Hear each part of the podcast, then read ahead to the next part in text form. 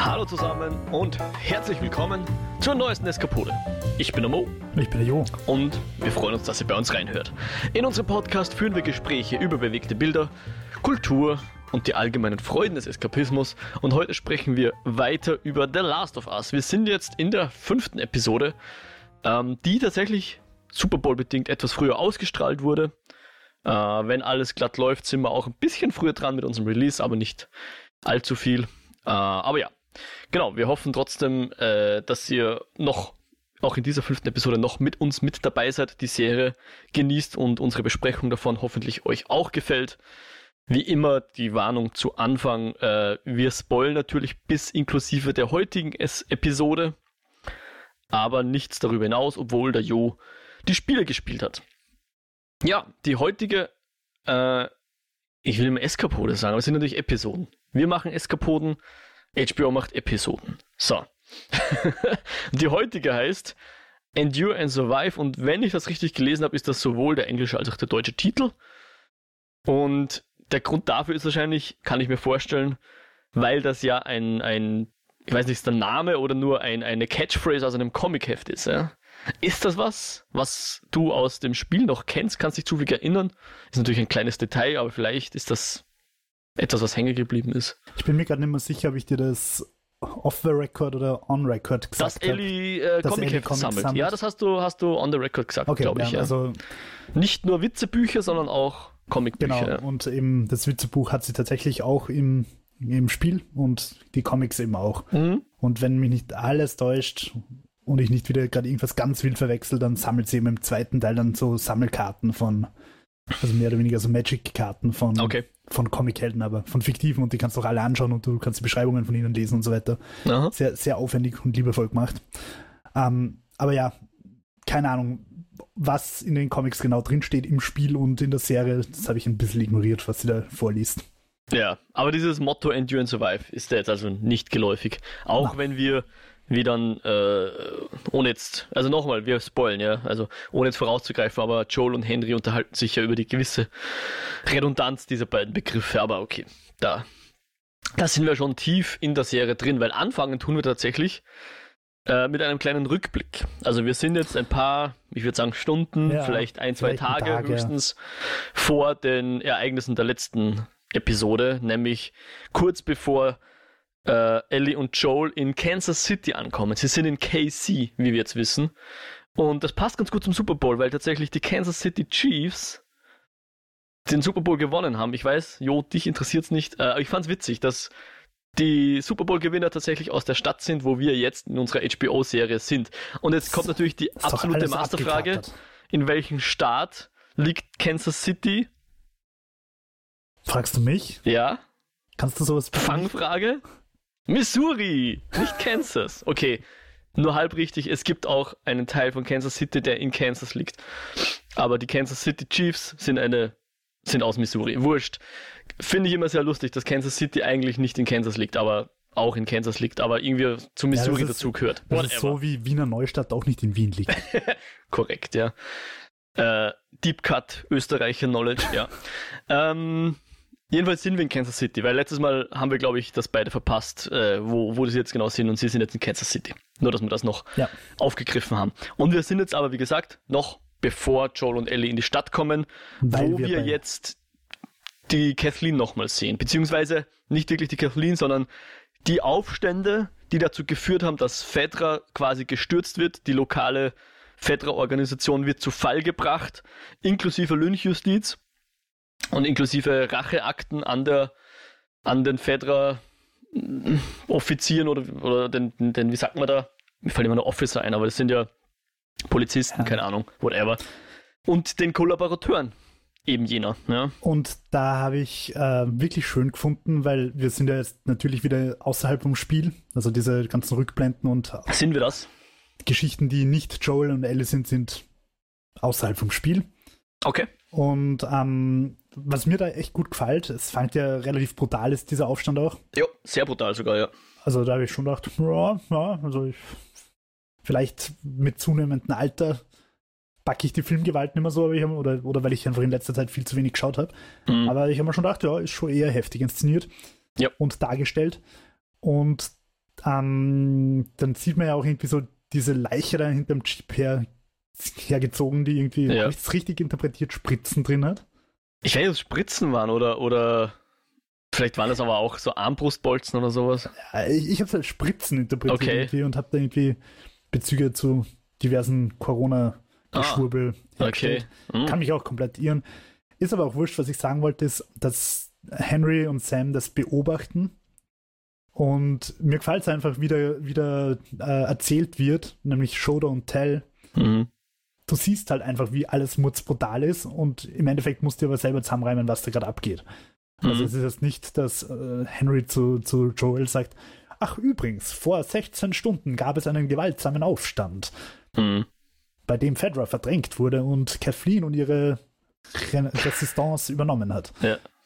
Genau, Und das muss man sich selbst zusammenreimen oder einen Podcast horchen, der einem das erklärt. Entschuldigung. Entschuldigung für diesen äh, Sidestep Exposition Dump da irgendwie. Naja.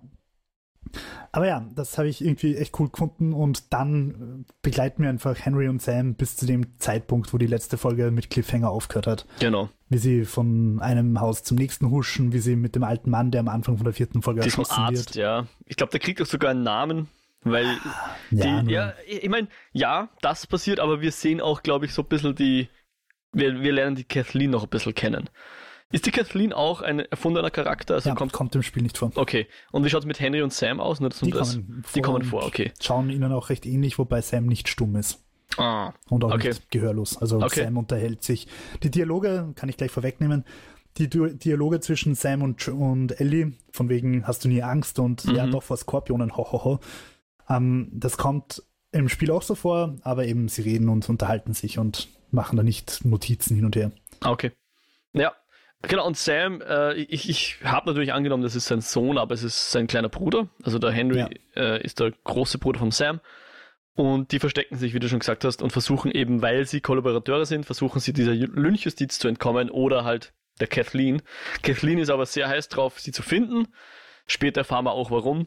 Und ähm, sie hat da so ein ganzes, äh, so einen ganzen Trupp von diesen Kollaborateuren irgendwie in einer Gefängniszelle oder irgendwo halt in, in Verwahrung. Und sie und ihr Sicherheitschef, der, der Perry, die versuchen halt, ähm, ja, äh, Informationen aus denen rauszulocken. Und sie macht dann zuerst noch so auf, auf Zuckerbrot und sagt, ah, könnt's froh sein, dass ich nicht wie Fedra bin und euch jetzt hier ganz lieb befrag.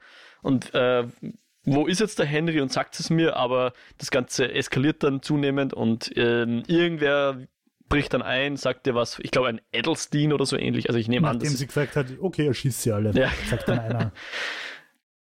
Genau, sagt er, also bricht dann ein und, und verrät den Arzt vermutlich. Ich nehme an, dass das der Arzt ist, den er hier erwähnt, dass dort der Henry zu finden ist. Besagter äh, Speicher, also dieser Dachboden, wo sie sich einquartiert haben. Ich nehme an, das ist das, das Haus von dem Arzt, oder? ja, wo sie, also wo sie Schutz. diesen Verräter, vermute ich mal, sind sie dann auf den Dachboden Genau, geworden. genau, genau. So würde ich, hätte ich das ausverstanden. Ja, genau. Und äh, Kathleen lässt dann alle umbringen. Also der Perry ist immer so, ich weiß nicht, du hast letztes Mal schon gesagt, du, er wirkt so, als würde er nicht alles so 100% Ja. unterschreiben, was sie sagt, aber er scheint ihr loyal zu sein zumindest. Ja, und Ja, es scheint dann letzten Endes doch zu tun, was sie, was sie Noch. manschafft. Ja. Genau, und parallel dazu haben wir eben auch ein kleines, ähm, ein kleines Gespräch, wo eben der Henry und sein Bruder zu diesem Arzt kommen, mit dem sprechen. Äh, sehr Henry interessant. spricht mit ihm. Ja, richtig, Henry spricht mit ihm. Äh, Sam fragt, was hat er gesagt? Ja, und der Henry, nennen wir es mal, äh, spricht in. Euphemismen, sagen wir es mal so.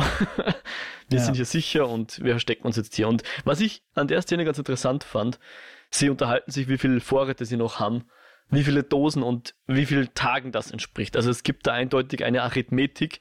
Die Leute dieser Welt wissen, wie viel, wie viele Dosen wie lang halten und wie viele Tage überleben das bedeutet. Ja. Äh, Wird einfach so mal im Vorbeigehen ganz gut transportiert, dass das hier alle wissen, was Versorgung genau heißt, ja, Ja. wie das zu kalkulieren ist. Ja, aber dieser Arzt, wir wissen warum. Kathleen hat ihn in Gewahrsam, deswegen kommt er nicht mehr zurück.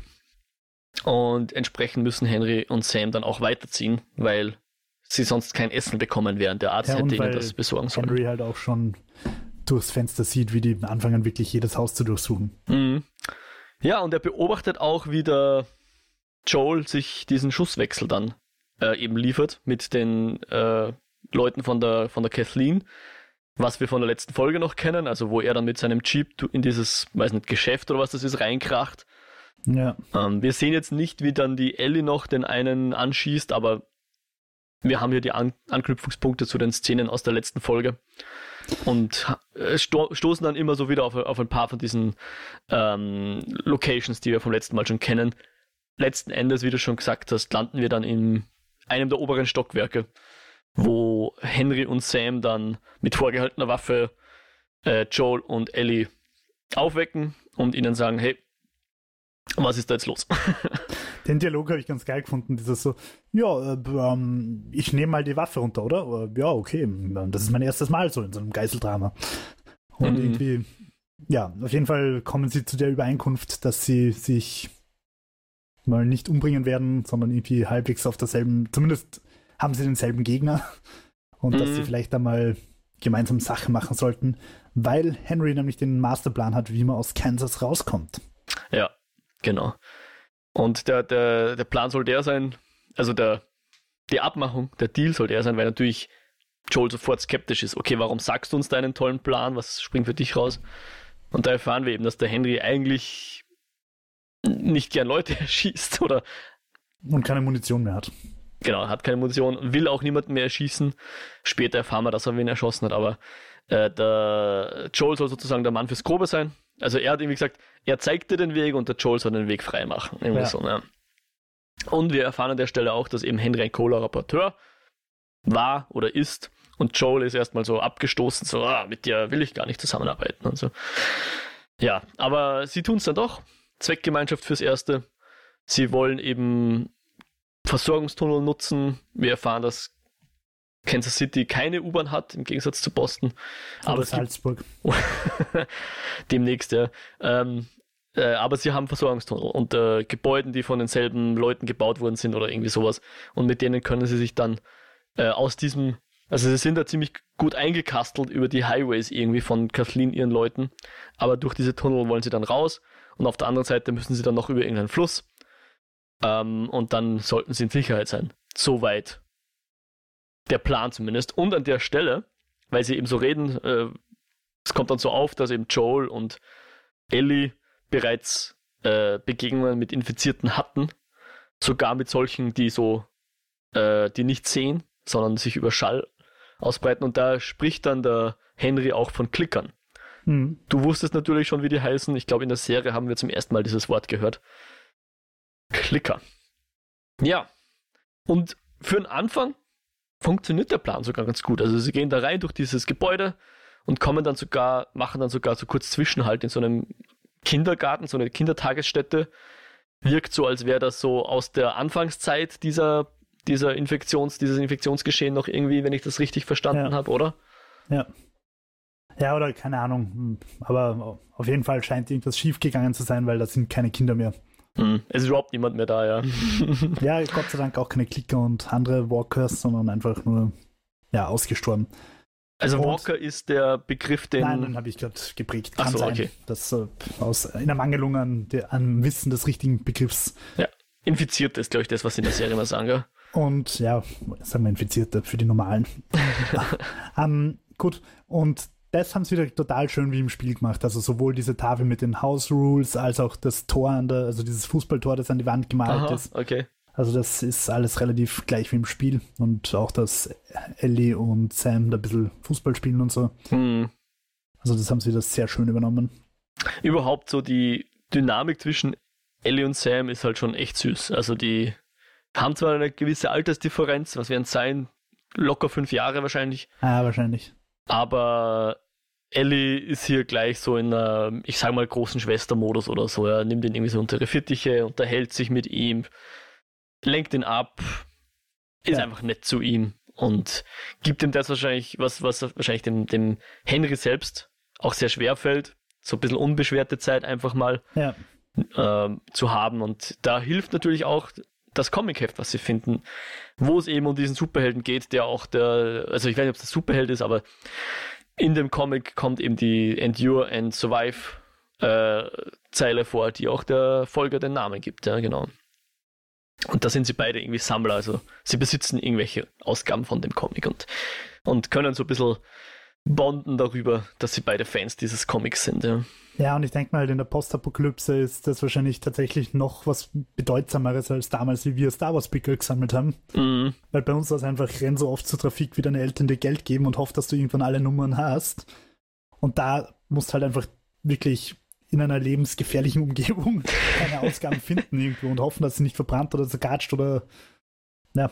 Ja, das Lustigste an diesen Sammelpickel ist, Entschuldigung, kleine Tangente, etwas, was ich nie ausprobiert habe, aber was wohl einfach geht, ist, hinten drin stand immer, wenn dir eins fehlt, schick Geld an diese und diese Adresse und wir schicken dir einfach die Sachen, die noch fehlen. Also wenn du wolltest, hättest du denen einfach eine, eine, eine Karte schicken können und dann hättest du noch die fehlenden Sachen gekriegt. Auch das geht, glaube ich, in der Apokalypse eher nicht mehr so.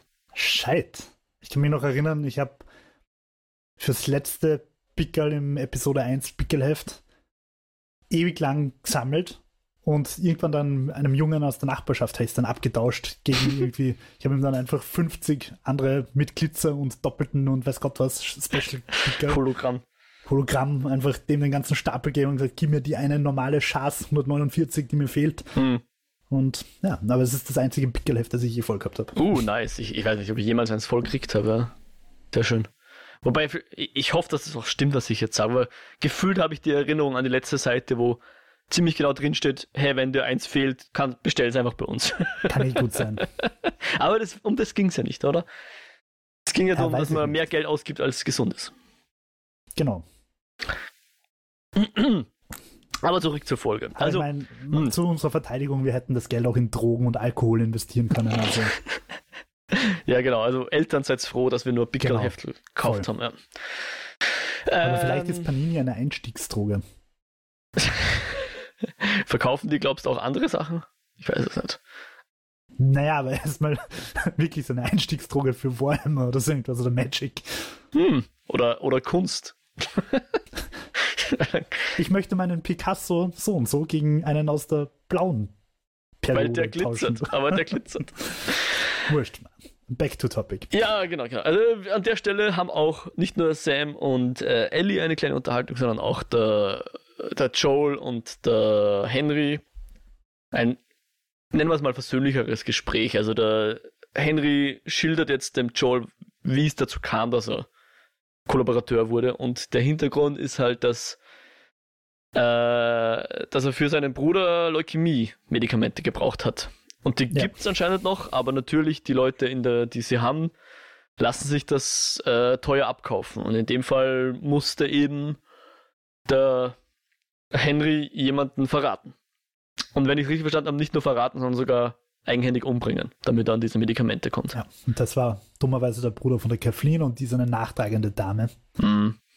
Wesentlich unausgeglichener als der Bruder, den er umgebracht hat, der anscheinend Kathleen sogar gesagt hat, hey, vergib dem, es bringt nichts, wenn, wenn dauernd Auge um Auge gemacht wird.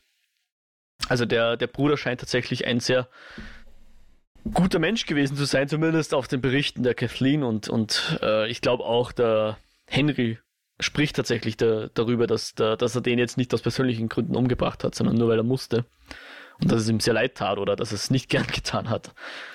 Und ja, ich glaube, Joel entschuldigt sich dann sogar so ein bisschen dafür, dass er ihn zuerst so angebieft hat. Ähm, und sagt halt ja, irgendwas sowas im Sinne ich von. Ich kannte deine, deinen Hintergrund nicht. Ja, genau. Und das ist ja immer so eine wichtige Message, jetzt ganz unabhängig von der Serie, auch im echten Leben. Der, Im Englischen gibt es ja so diesen, also irgendein Sprichwort mit Walk a mile in somebody else's shoes oder irgendwie sowas. Man weiß halt nicht, was in Leuten abgeht, die, den, denen man begegnet. Vielleicht hatten die einen scheiß Tag, vielleicht haben die ein schwieriges Leben. Was auch immer, man sollte nicht einfach annehmen, dass, dass die aus reinem Egoismus doof sind oder gemein sind oder einem was wegnehmen oder sonst irgendwas. Natürlich gibt es auch genug Arschlöcher da draußen. Aber manchmal hat man einfach ein schweres Los. Ja, und, das ja. stimmt. Das stimmt.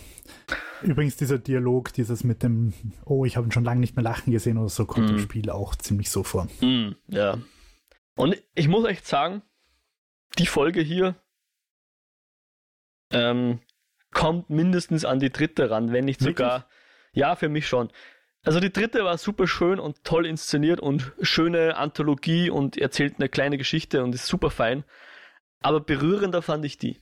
Okay. Spannend. Die ist mir mehr nahe gegangen. Ich weiß nicht, ich glaube, das ist so, weil ich kein großer Fan von, von Liebesgeschichten bin. Keine Ahnung. Ähm, mir geht es dann eher so, ich sage jetzt mal Nächstenliebe, geht mir dann eher näher als, als jetzt cutesy Boy meets Boy Geschichten. Da ist mir dann sowas irgendwie Leute, die sich gegenseitig helfen und sowas, das, das geht mir immer ein bisschen näher.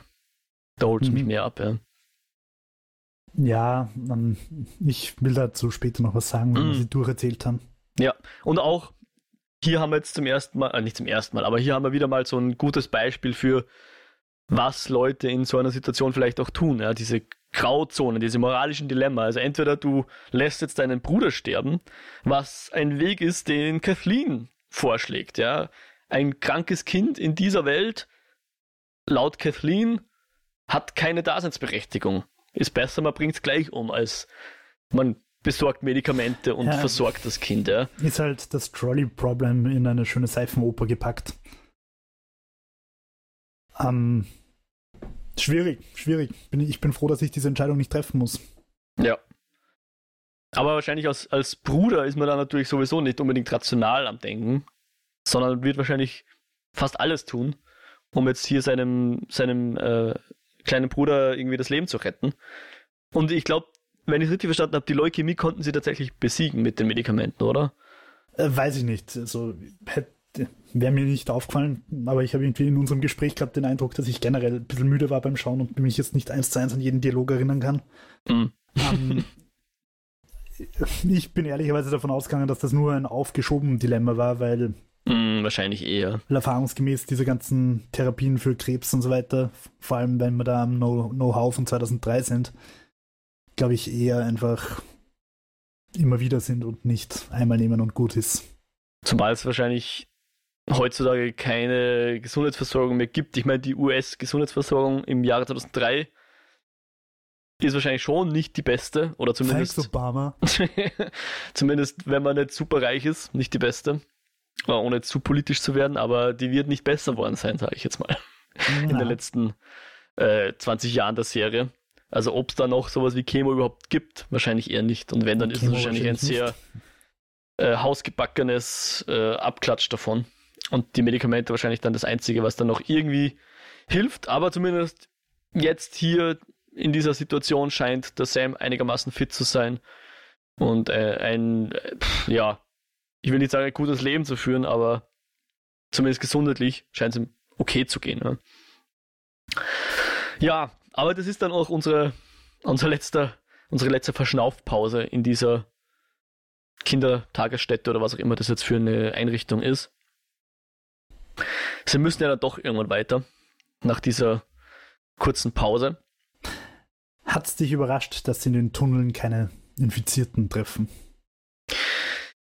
Ha, überrascht. Sie haben natürlich, sie machen es ja jetzt natürlich schon immer so ein bisschen, ich glaube, Fleiß, so dieses, wir unterhalten uns ja gerne über Chekhovs Gun, ja. Wenn da eine Waffe an der Wand hängt, dann wird die im dritten Akt spätestens verwendet und jemand wird erschossen damit. Und hier reden sie drüber. Ja, die Tunnel wurden vor, weiß nicht wie lang, drei Jahren mal leergeräumt oder so. Aber keine Ahnung, ob da jetzt äh, wieder welche drin sind. haben sie noch gesagt, dass Fedra eben die ganzen Infizierten in die Tunnel runtergejagt hat, wo ich mich auch frage, wie sie das gemacht haben, aber egal. Hm. Und, und dass sie dann eben zumindest diesen einen Tunnel vor drei Jahren gesäubert haben. Oder haben sie alle Tunnel gesäubert? Keine Ahnung. Aber. Ja.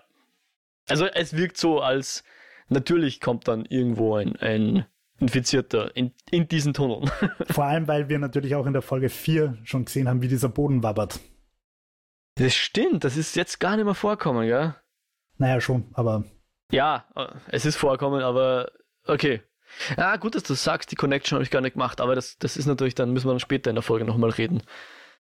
Ha. Naja, sie gehen weiter jetzt, ja, und ähm, parallel dazu haben wir dann noch eine Szene, wo Kathleen sich zurückgezogen hat. Also alle suchen sie, aber sie ist im, ich glaube, ihr altes Kinderzimmer, was sie ja. sich mit ihrem Bruder geteilt hat.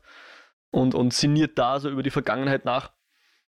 Und ähm, äh, redet dann mit Perry, also diesem Sicherheitstypen eben, redet sie über, über das, wie sie eben den, den Henry versucht zu Lynchjustizen, keine Ahnung, also zu schnappen und umzubringen, ihm nicht zu vergeben, ihm kein Verfahren zu gestatten oder sonst irgendwas. Und ähm, da fand ich es ganz interessant, weil wir, wir, wir, wir sind ja immer der Meinung, Perry wirkt so, als würde er zwar machen, was Kathleen sagt, aber moralisch vielleicht ein bisschen eine andere Ansicht haben. Aber dann sagt er was, was ich sehr interessant fand. Also sie reden über den Bruder und er sagt, ja, er war ein großartiger Mann, aber er hat nichts verändert. Und Kathleen, so die Implikation, ist keine großartige Frau, zumindest moralisch nicht, aber sie packt zumindest an und schafft, ja. schafft was, ja. Sie schafft, ihre Leute zu organisieren, dass sie überleben können in dieser Situation, wie auch immer. Irgendwas sieht ja. er in ihr, was er offensichtlich in ihrem Bruder nicht gesehen hat. Ja. Und ich glaube, das war auch ein bisschen das, was Kathleen, äh, auf was sie raus wollte. Ich glaube, das war fast so ein Test, oder? Sie sagt ihm jetzt, ach, mein Bruder, der war so nett, warum bin ich nicht wie mein Bruder? Und wollte wissen von Perry, hey, bist du ein Anhänger meines Bruders oder bist du ein Anhänger von mir? Und offensichtlich gibt er die richtige Antwort. Also er ist Kathleen loyal, ja. Okay, habe ich überhaupt nicht so gesehen, aber ich, I got your point. Okay. Ja, möglich, mhm. möglich, möglich. Also ich habe, ich werde nicht auf die Assoziation kommen, sondern ich habe das tatsächlich ein bisschen so verstanden, dass sie einfach so ein bisschen zweifelt an dem, was sie tut, aber irgendwo auch nicht. Also ich habe es eher so verstanden, so, ja, ich bin halt einfach nicht mein Bruder, ich, selbst wenn ich wollte, ich, ich bin halt anders mhm. gestrickt. Mhm. Kann eh auch sein. Vielleicht ja. interpretiere ich da zu viel rein. So oder so erfahren wir etwas über die Loyalität von Perry. Ja. Ob das jetzt die Absicht von Kathleen war oder nicht. Wir sehen hier, Perry ist ihr loyal und wird machen, was sie sagt. Ja. ja. Ich habe, weil ich gerade an Perry denke und Perry immer mit diesem scharfen Sturmgewehr da, mhm. was auch immer das für eine Waffe ist, Frag mich nicht, aber ja. Schaut auf jeden Fall nach eher einem professionellen Ding aus und nicht einer selbstgeschnitzten AK. Ähm, ich habe halt mit einer Arbeitskollegin drüber geredet und es ist halt irgendwo schon so ein bisschen Suspension of Disbelief, dass die 20 Jahre in so einer Katastrophe noch immer genug Munition und, und so weiter haben. Ähm, hm. Vor allem eben für solche Weapons, die offenbar eher speziell sind. Then again will ich gar nicht wissen, wie viele Waffen und, und Munition bei den Amis rumliegen. Das wollte ich gerade raus, ja. Und möchte in dem Zusammenhang auf den österreichischen slash deutschen, ich bin mir nicht sicher, Zombiefilm Rambock verweisen.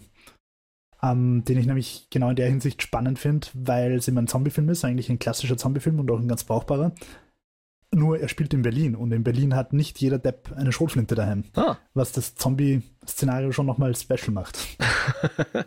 ja, also vielleicht sind sie verwundbar durch Kopfschüsse, aber niemand hat etwas, um einen genau. Kopfschuss auszuteilen. Genau. Ah ja, interessant. Cool. Rambock, oder wie heißt Rambock, der? ja. Okay. Hm. Guter Shoutout. Von, von Marvin Glenn, glaube ich. Also müsste es ein österreichischer Film sein. Hm, ja. Cool, cool. Äh, uh, ja. Ich glaube, recht viel mehr war jetzt mit Kathleen und Perry an der Stelle noch nicht. Gell? Wir sind dann wieder bei Joel und Ellie und Henry und Sam, die tatsächlich fast aus der Stadt raus sind. Und schon in den Vororten. Vorort spazieren. Ja, genau, genau und dann auf einmal äh, ein, ein Schütze aus einem Haus rausballert auf sie und sie müssen ja. sich erstmal verstecken hinter irgendeinem Auto. Joel rennt natürlich Richtung, Richtung Haus oder schlägt Haken, macht so die, die Flanke und, und rennt dann in das Haus rein. Da ist dann so ein, ja, weiß ich nicht, alter Mann mit dem Scharfschützengewehr halt oder was auch immer das für ein Ding ist. Und Joel versucht noch das und Anführungszeichen friedlich zu lösen und sagt, leg einfach die Waffe weg, dann können wir reden. Aber der entschließt sich, dass er nicht aufgibt. Er, er nimmt, also so in der Bewegung sieht man ihn noch, wie er, wie er versucht, auf Joel zu zielen. Joel kommt ihm zuvor und er schießt ihn halt dann. Was auch irgendwie denk mal drüber nach. Ich meine, die Situation ist halt wirklich fucked up, weil wenn du dich umdrehst, du weißt ja nicht, was der, du kannst, kann sein, dass du die Waffe weglegst und im nächsten Moment beschießt du dich. Ja, klar. Also so oder so kannst du eigentlich nur verlieren. Äh, ja.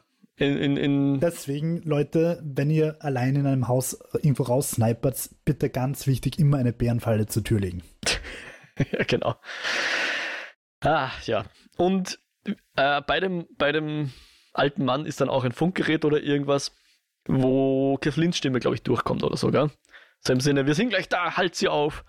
Ähm, also der ist offensichtlich, gehört der auch zu Kathleen und Kathleen hat schon gewusst, dass die den Weg entlang gehen anscheinend.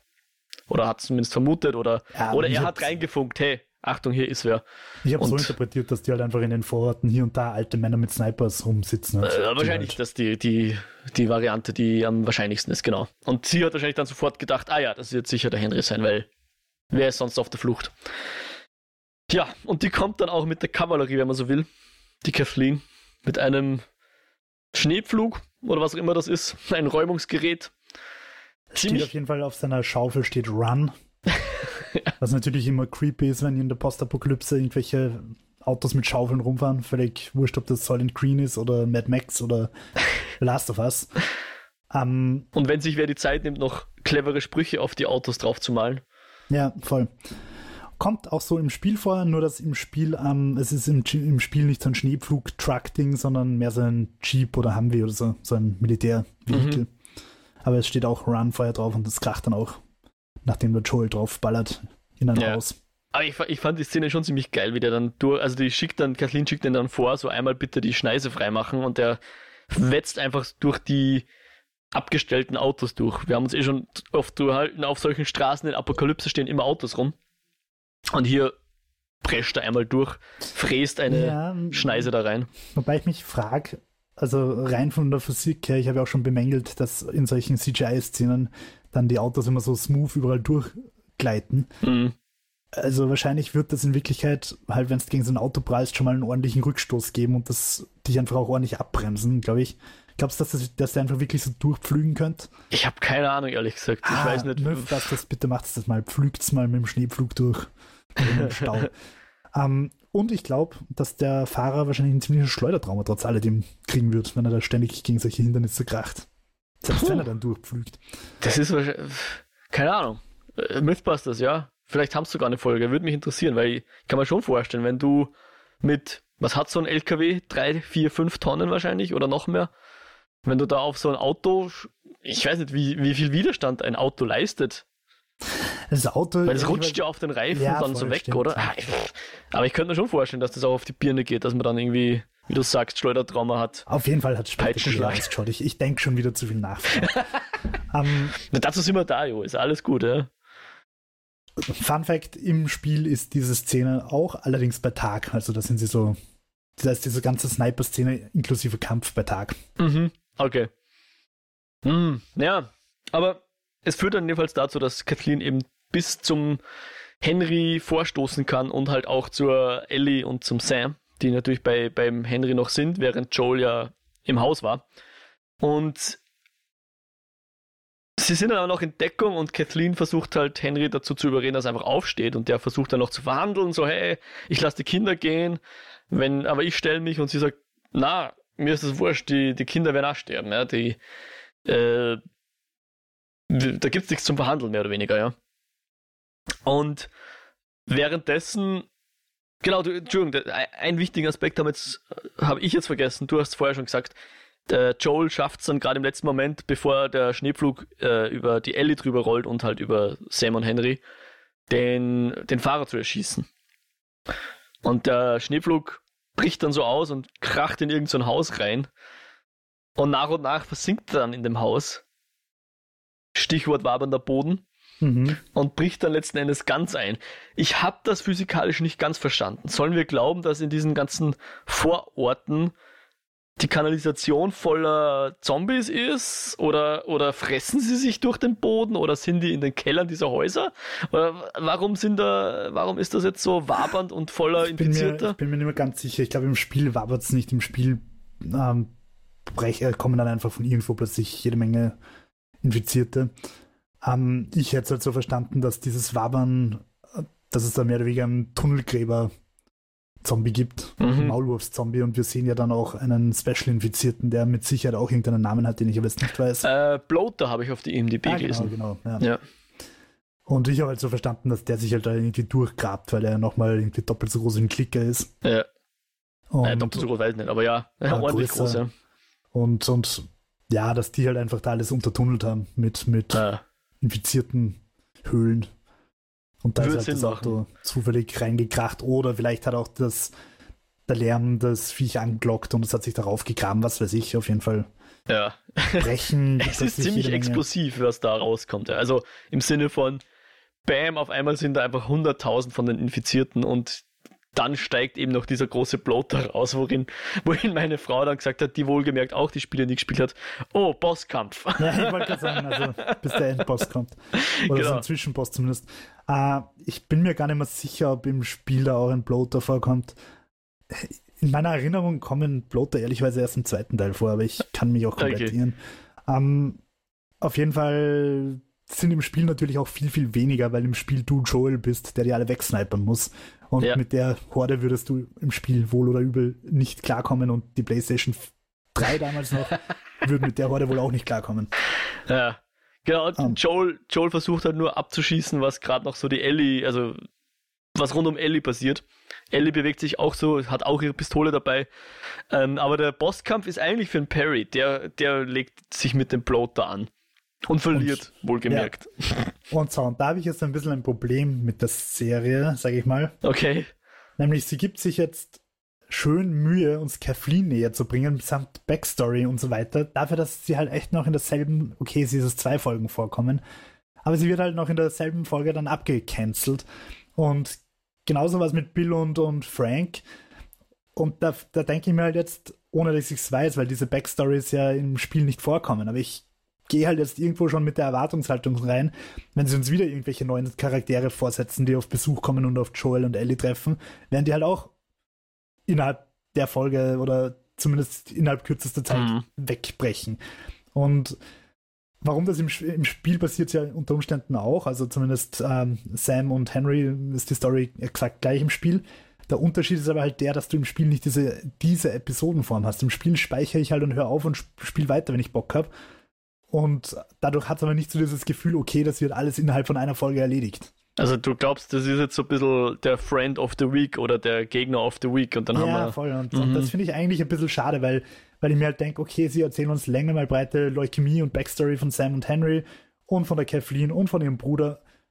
Und im Prinzip ist eigentlich alles ein bisschen für den Arsch. Ja, also ich, ich glaube, du denkst schon einen Schritt weiter, als ich persönlich jetzt hier zumindest gedacht hätte.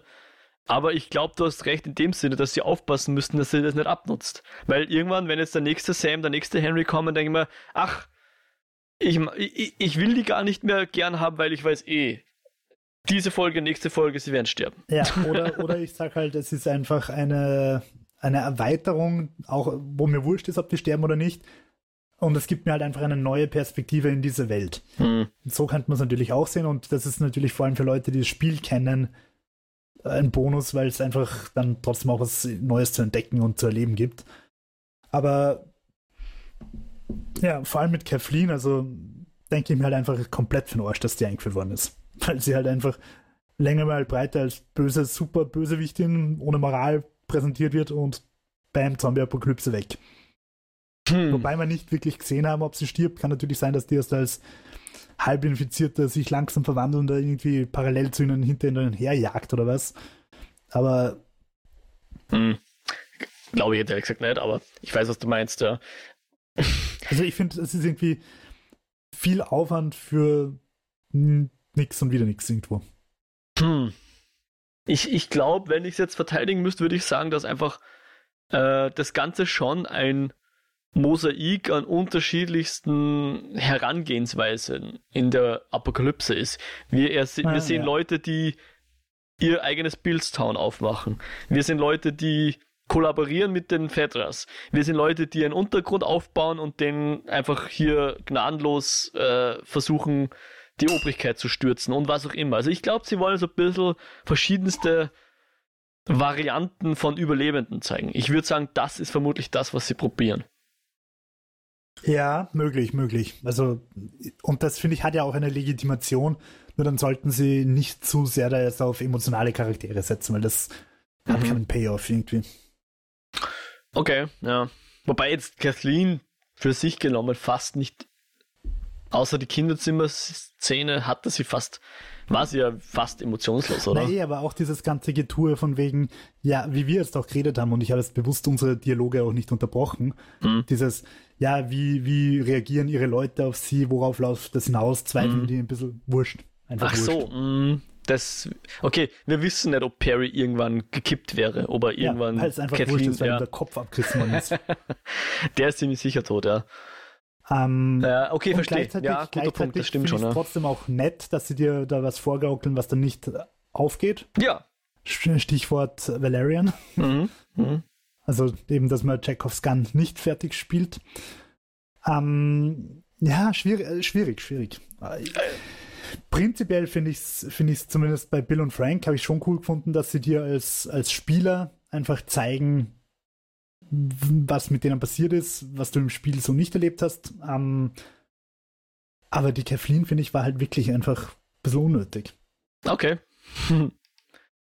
ja. Und ehrlicherweise auch nicht irgendwie jetzt so, dass ich dir in drei Jahren, wenn wir unsere Eskapoden, das waren die Top 10 Bösewichte, machen werden, wird sie nicht auftauchen in der Liste. Ja. Dafür ist sie einfach ja, zu, zu uninteressant auch. Okay. Ich fand sie aber übrigens sehr cool besetzt. Also Melanie Linsky ist hier die Schauspielerin, äh, neuseeländische Schauspielerin. Fand ich schon cool. Und ich meine, ich glaube vermutlich, wenn du einen dieser Serienschaffer machst, die würden wahrscheinlich sowas sagen im Sinne von Zombies sind halt keine guten Antagonisten, weil die reden halt so wenig. Und da würde ich jetzt darauf antworten. Good point, good point. um, ähm, weil das habe ich ja zum Beispiel auch bei, bei diesen ganzen Marvel-Filmen oft kritisiert. Boah, ja. Dass, dass, die, dass die Gegner halt zum Beispiel Avengers 1 Katastrophe. Ja. Ich meine, Loki ja. ist natürlich ein cooler Gegner, aber dass sie dann 20 Minuten gegen völlig belanglose, gesichtslose CGI-Viecher fetzen, interessiert mich halt nicht. Stichwort erster Suicide Squad, wo es literally gesichtslose ja, irgendwas uninteressante sind. Dinge ja. sind, ja. Also gut, ich. Und blaues Leuchten geholfen, im Himmel. Mich selbst zu widerlegen. Na, stimmt natürlich. Also, dass, dass die Zombies. Äh, ich glaube aber trotzdem, dass man nicht unbedingt einen Antagonisten gebraucht hätte. Zumindest das nicht bei Folge 4 und 5. Hm, okay. Also, da hätten wir, glaube ich, tatsächlich auch einfach die Beziehung zwischen Henry, Sam, Ellie und Joel, hätte, glaube ich, ausgereicht. Auch nur gegen gesichtslose Infizierte. Hm. Das aber war definitiv der, der, der stärkere Teil der Episoden, da bin ich schon bei dir, ja. Aber ja, es war jetzt auch nicht katastrophal. Ich habe mir einfach überlegt, warum haben sie das gemacht? Ja. Was, was, wo, what's the point? Ich meine, ich wollte dich ja nicht komplett widerlegen, weil, wie gesagt, wir sind jetzt ziemlich genau Halbzeit, also ein bisschen über die Halbzeit. Ähm, neun Folgen gibt's oder wird's geben.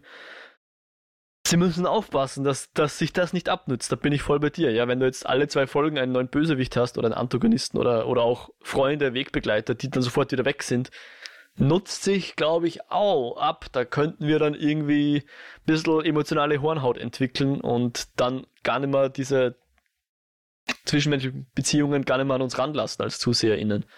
Müssen sie aufpassen, da bin ich und, schon bei dir. Und ich habe da das Gefühl, dass das im Spiel halt, wo du ja auch immer wieder Leute triffst, eben Henry, Sam, mhm. äh, Bill, ähm, ich habe da das Gefühl, dass sich das da nicht ganz so abnutzt, weil du im Spiel halt immer diese ewig langen Kampf- und Wegstrecken dazwischen hast. Also da ist es nicht so ein, oh, mhm. heute treffen wir den und morgen treffen wir den, sondern es ist halt lange, lange Einöde mit Infizierten und dann triffst du wieder mal wen. Ja. Und das kommt halt, da kommt halt tatsächlich das Gameplay mal im Storytelling dem irgendwie zugute. Mhm.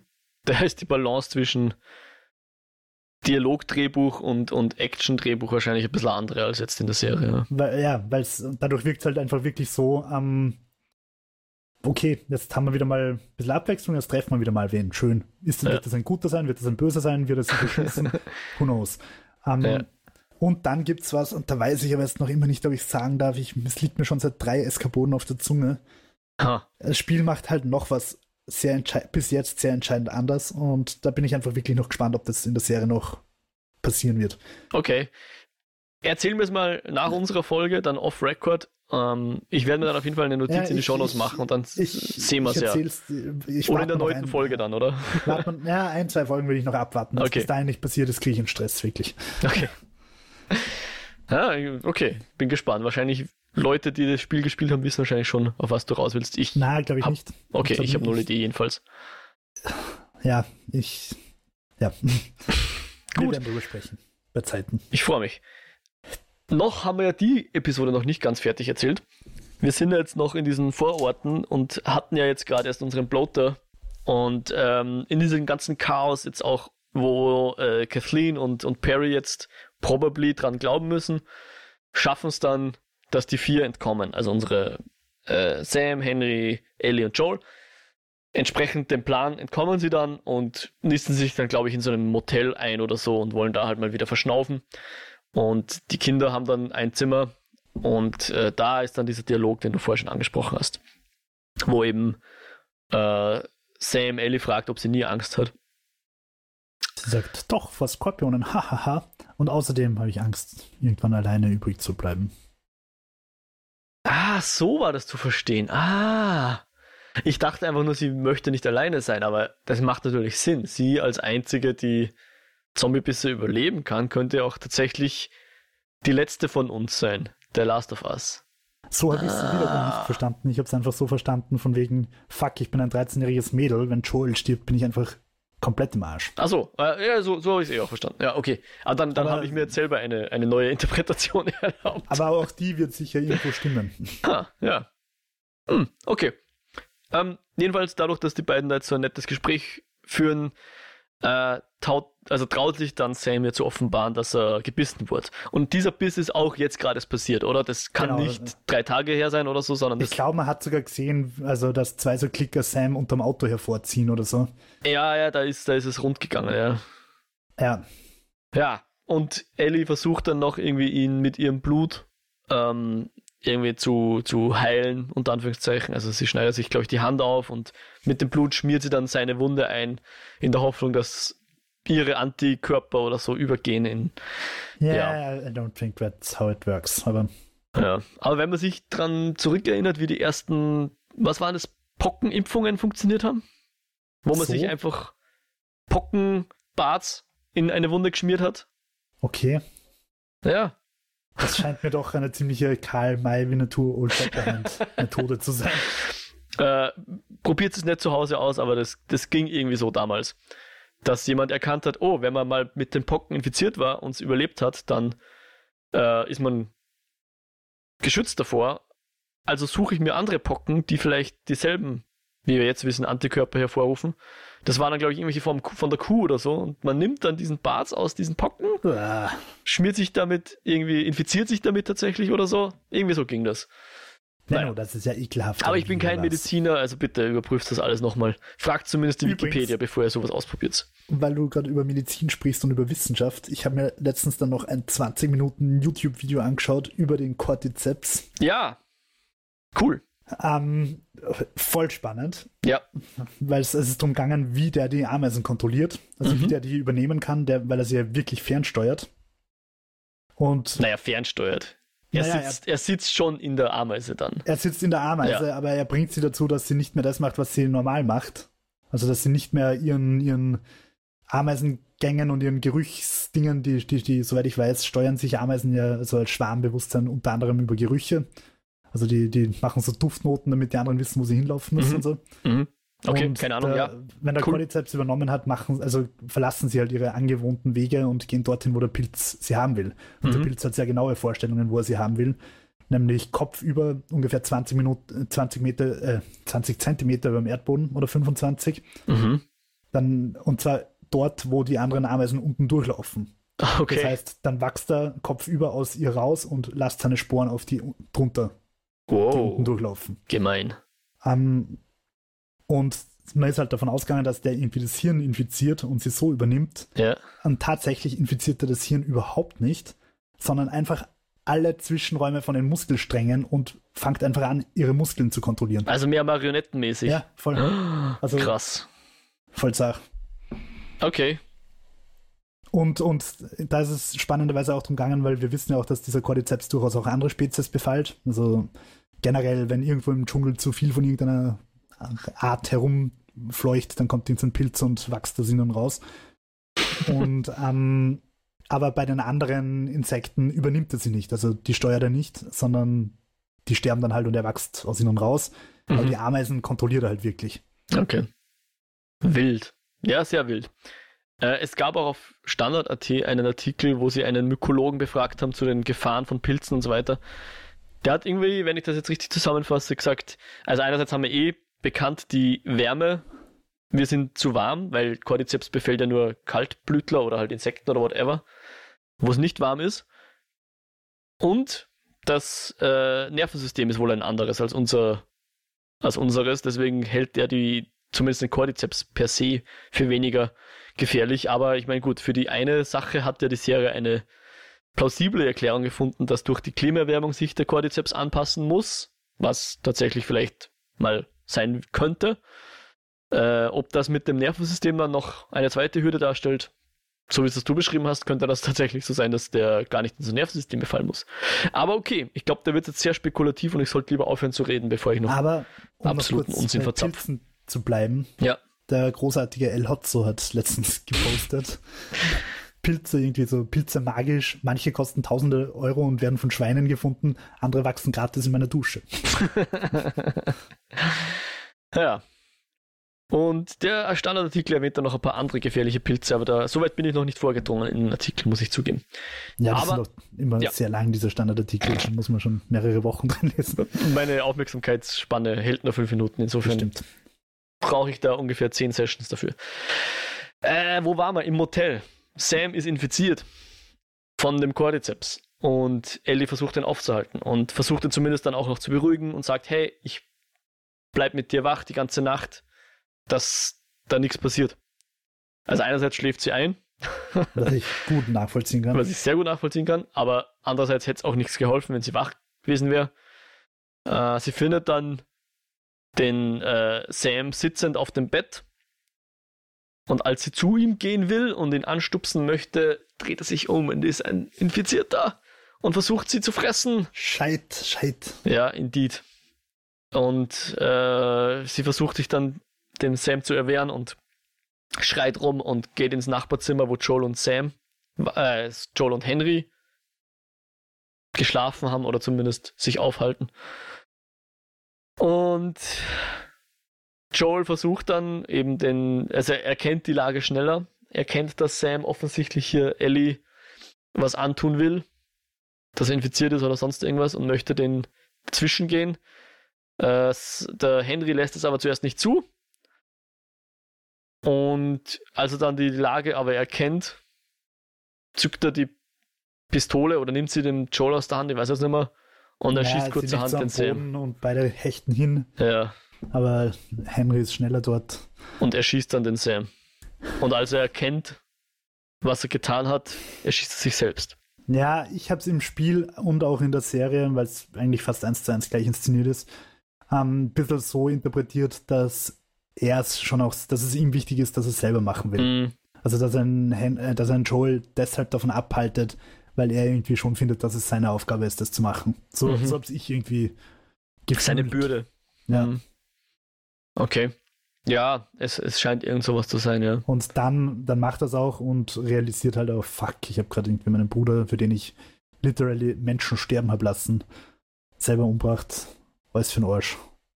Das ist ein bisschen ein Spiegel zu der Bill und Frank Geschichte, wo auch der Bill sagt, wenn ich keinen Frank mehr habt zum Beschützen, so war's noch. Ja, das ist glaube ich auch ein bisschen eins der Hauptthemen vom ersten Spiel. Mhm. Ähm, ja. That's it. Dann begraben sie die beiden. Äh, wo ich mir auch denke, verlorene Mühe. Naja, ja. Das ist eher ein Ritual für, für einen Joel wahrscheinlich und für die Ellie als für die beiden, ja. Ja, das ist schon klar, aber ja. eine Postapokalypse, wo mir Vorräte und alles ausgehen, weiß ich nicht, wie sinnvoll das da noch ist, viel Energie und Zeit in, ins Buddeln von Löchern ja. zu investieren. Du willst ja, sagen, sie sollten sie lieber essen. Völlig richtig, genau darauf wollte ich raus. in kleine Happen in, in Tupperware mitnehmen. ähm, na, na, eh, natürlich, ich verstehe schon, es ist ein wichtiges Ritual, um Abschied zu nehmen und so weiter und so fort. Aber ich habe mir gedacht, ja, weiß nicht, ob man jetzt sich in der Postapokalypse solche netten Rituale wirklich leisten kann. Ja, weiß Wenn ich ich sowas nicht, bitte sage, dann ist das auch nie als Kritik an der Serie gedacht, sondern einfach so Gedanken, die mir beim Schauen irgendwie so aufkommen sind halt nebenbei. Ohne dass ich jetzt sage, oh mein Gott, wie unrealistisch, die hätten einfach weitergehen müssen, sondern es sind einfach so Gedanken, die vorbeifliegen. Mhm. Zumal ja die Personen einer Serie nicht rational handeln müssen. Ja, das genau, weil Menschen generell selten rational handeln. Ja, so oder so sind sie dann offensichtlich raus aus Kansas City und auf dem Weg nach Wyoming, wo sie ja bekanntermaßen Joels Bruder Tommy vermuten und suchen. Und mhm. ich habe mir jetzt mal, weil wir schon öfters über die Geografie der USA geredet haben, ich habe mir das jetzt mal angeschaut. Boston, Wyoming. Sind ziemlich genau, also wo in Wyoming weiß ich jetzt nicht. Ich habe Wyoming in, in Google Maps eingegeben. Das ist dann circa in der Mitte von dem Staat von Boston nach Wyoming. Fußweg sind 2000 Meilen. Also 3200 Kilometer. Ja, und wie viele Tage sind das? Ähm, sagt doch was sagt er da? Äh, ja, ich sehe es gerade nicht. Warte mal kurz, Details. Ich glaube, es waren irgendwie so 600 Stunden oder so, glaube ich, sagt er da. Um, ähm, Irgend sowas. Äh, er zeigt mir gerade nicht an. Aber man geht einen okay. Zettel, ja. Ich okay, meine, was, was, schaffst du pro Tag? Vielleicht 60 Kilometer, wenn es gut bist? Ich habe keine Ahnung, was Menschen gehen. Ja. Wir, wir als Nicht-Bundesheerler wissen, haben keine Ahnung von Marschieren. Ja, bitte schreibt uns. Also, wie viel, wie, wie weit kann man realistischerweise als halb ausgehungerter, aber doch trainierter Mensch gehen? Weil trainiert sind sie, weil sie nichts Besseres zu tun haben, als zu gehen in dieser Postapokalypse. Genau, und, und was, ich, was ich eigentlich dann noch raus wollte, ist, dass ich keine Ahnung habe, warum sie jetzt über Kansas City gefahren bin, weil der, der geradeste Weg ist wesentlich nördlicher. Also Kansas City ist durchaus südlicher als der geradeste Weg von Boston nach Wyoming. In, in Worten sind das irgendwo 200 bis 300 Meilen Umweg. Ja, kann natürlich sein, dass sie den Umweg wegen einem Bild gemacht haben. Dass sie deswegen von, von der. Wir wissen nicht, wo Billstown ist. Das stimmt. Das, ah, es wirkt so, als wäre das das, der, das Zwischenziel gewesen. Da hast du komplett recht, ja. Aber das ist dann das auch schon fast. Dann, das ja. kann sich natürlich auszahlen, weil sie gewusst ja. haben, dass sie dort vielleicht ein Auto kriegen werden. Und ja, richtig. Okay, ja. das haben sie nicht wirklich gewusst, aber auf jeden Fall, dass sie halt dort versorgt wird. Na, na, Blödsinn. Sie haben ja gewusst, dass dort irgendwas passiert ist. Deswegen sind sie überhaupt dorthin. Mhm. Weil der 80s-Song im Radio gelaufen ist. Und ja. das war das Alarm, Alarm, irgendwas ist schiefgegangen. Ja. Und also, um einfach mal bei den Friends nachzuschauen, was da abgeht. Äh, sind sie dahin und dort haben sie glücklicherweise dann ein Auto gekriegt, das ihnen dann wahrscheinlich doch einiges an Weg geschenkt hat. So, ich würde jetzt doch gern mal ganz vorsichtig mit einer minimalen Spoilerwarnung das sagen, was ich vorher nicht sagen wollte. Okay, weil aber es gut dazu passt, was du gerade äh, gesagt hast. Versuch mir kurz einzu, einzuschätzen, wie sehr ist das ein Spoiler für wen? Für welche Leute sollten ah. jetzt abdrehen? Weil die würde ich dann einfach an der Stelle mal verabschieden. Na, es, es ist. Ist es ein Worldbuilding-Spoiler? Ist es ein Handlungsspoiler? Ist es eine Person, die noch nicht vorgekommen ist? Eine, eine, ein, na, es ist ein Spoiler in Richtung Erzählung, also wie erzählt wird. Aber okay, ich sage es einfach, ich glaube, es wird keinen wirklich verletzen, wenn ich es sage. Ähm, das Spiel, die Handlung vom Spiel ist, glaube ich, ziemlich genau ein Jahr. Mhm. Und da haben wir natürlich, wenn wir es 2000 Kilometer zurücklegen und, wir, das Ganze findet in einem Jahr statt, ist das natürlich sehr viel ähm, verträglicher für, für, die, für die Plausibilität, als wenn ich jetzt Episode für Episode wieder sehe und nicht weiß, wie viel Zeit dazwischen drin vergangen ist. Mhm. Und ich warte halt schon die ganze Serie über, das, dass sich die Jahreszeiten verändern, dass Herbst wird, dass Winter wird ja. und so weiter. Und also ich bin mir relativ sicher, dass zumindest der Winter noch kommen wird. Um, Winter's Coming in Staffel 8. Na, also ich glaube, der Winter wird aus dramaturgischen Gründen ziemlich sicher noch kommen, aber ähm, das Spiel hat halt einfach einen größeren Handlungszeitraum und da, deswegen sind diese weiten Fußmärsche einfach auch plausibler. Und deswegen, um jetzt wieder auf die Problematik von vorher zurückzugehen, wirkt es im Spiel halt einfach auch nicht so, oh, gestern haben wir Bill getroffen und heute treffen wir äh, Henry, Henry ja. weil dazwischen halt einfach eine Jahreszeit liegt. Weil es mhm. halt einfach so, oh, da sind drei Monate vergangen, bis sie das nächste Mal auf vernünftige Menschen treffen. Mhm. Mhm. Okay, ja, das stimmt. Wenn du mich jetzt gefragt hast, wie viel Zeit ist in der Serie vergangen, hätte ich gesagt zwei Wochen oder drei. Aber für das, dass sie eigentlich schon auf halbem Weg nach Wyoming sind, wahrscheinlich sogar weiter, zwei Drittel des Wegs wahrscheinlich eher.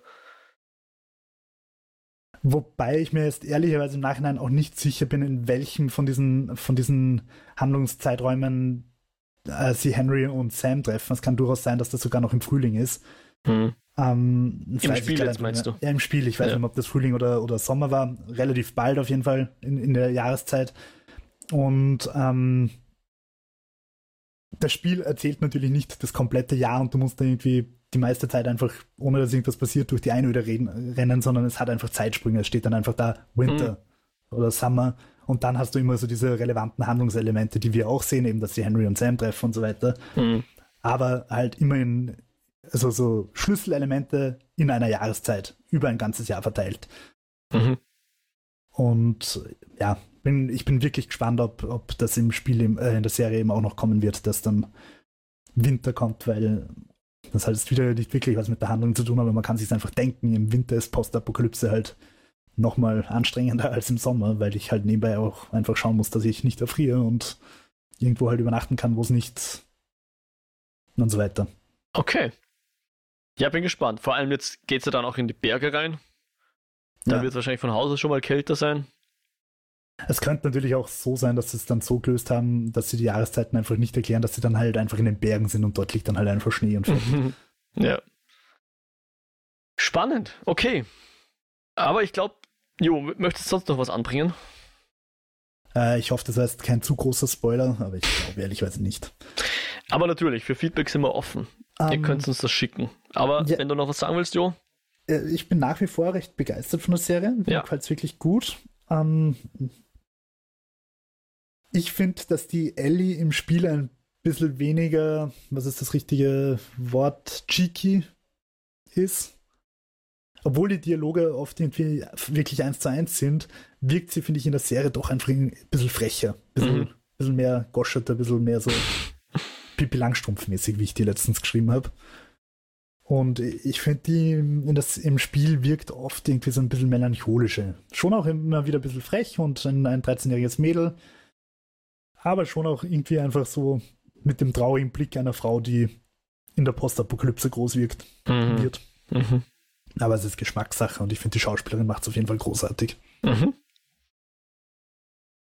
Wunderbar. Schön, dass dir gefällt. Du bist auch noch dabei? Ja, auf jeden Fall, natürlich, ja. Wie gesagt, für mich die fünfte mit der dritten so das Highlight und die fünfte ist mir, glaube ich, also ich fand, glaube ich, die dritte besser, aber die fünfte ging mir tatsächlich näher. Hm, verstehe. Ja. ja. Und wie gesagt, so auch die Action fand ich ziemlich geil. Also gerade dieser Schneepflug, diese Schneepflugsequenz und so. War schon beeindruckend. Gut, gut, gut, gut. Also wie gesagt, Feedback. Und kriegst du Bock drauf, das Spiel zu spielen? ah, gute Frage. Zunehmend denke ich mir halt jetzt, ja, ich kenne die Geschichte jetzt eh. Ich weiß ja, nicht. Ja, aber dann spiel das Zweier, bevor, zwei, bevor die zweite Staffel Das kommt. ist vielleicht eine Idee, ja. Das könnte, das könnte sein, dass ich das mache. Gut, so. Äh, wo waren wir? Ja, wenn ihr Feedback zur Show habt oder auch uns sonst irgendwelche Fragen stellen wollt, wie euch die Last of Us Serie gefällt, was auch immer. Ihr könnt uns auf unterschiedlichsten Wegen erreichen und euch uns mitteilen. Einerseits Mail schreiben, eskapoden.kinofilme.com. Andererseits Kommentar auf der Website hinterlassen, kinofilme.com slash eskapoden. Oder ihr erreicht uns auf Twitter, eskapoden. Da freuen wir uns über Follows und die äh, Likes unserer Tweets und was es da nicht so alles Schönes gibt. Und natürlich jetzt rein für den Podcast äh, Likes, Feedback hinterlassen. Sehr gerne auf Spotify und Apple Podcasts in Form von Follows und Reviews und was es nichts alles gibt. Äh, abonnieren geht natürlich auch über den RSS-Feed, eh klar. Und einfach Freunden von uns erzählen, da freuen wir uns sehr drüber. Jo, wo findet man dich denn sonst so im Internet? Ja, im Internet, auf Twitter, Sonst wollte ich gerade sagen, bald im Bett, weil ich wirklich müde bin, aber ähm, ja, Twitter, jo, äh, nee, schau, ich bin wirklich zu müde, ich kann nicht mehr gerade sitzen. Äh, White Rabbit 360 auf Twitter und Jo Meyerhofer, M-A-Y-R Hofer auf YouTube. Und dich, Mo. Findet man unter Mojak auf Twitter und wer noch, mehr, wer noch mehr von mir hören will, gerne mal im Lichtspielcast reinhorchen damit verabschieden wir uns für heute. Hören uns dann in einer Woche wieder. etwas mehr als einer Woche. Da sind wir dann wieder im regulären Rhythmus. Hoffen, dass ihr uns gewogen bleibt und wir uns bald wieder äh, hören. Jetzt wollte ich schon sehen sein. Hören natürlich. Macht's gut. Baba. Ciao, ciao. Ciao, ciao. Gute Nacht.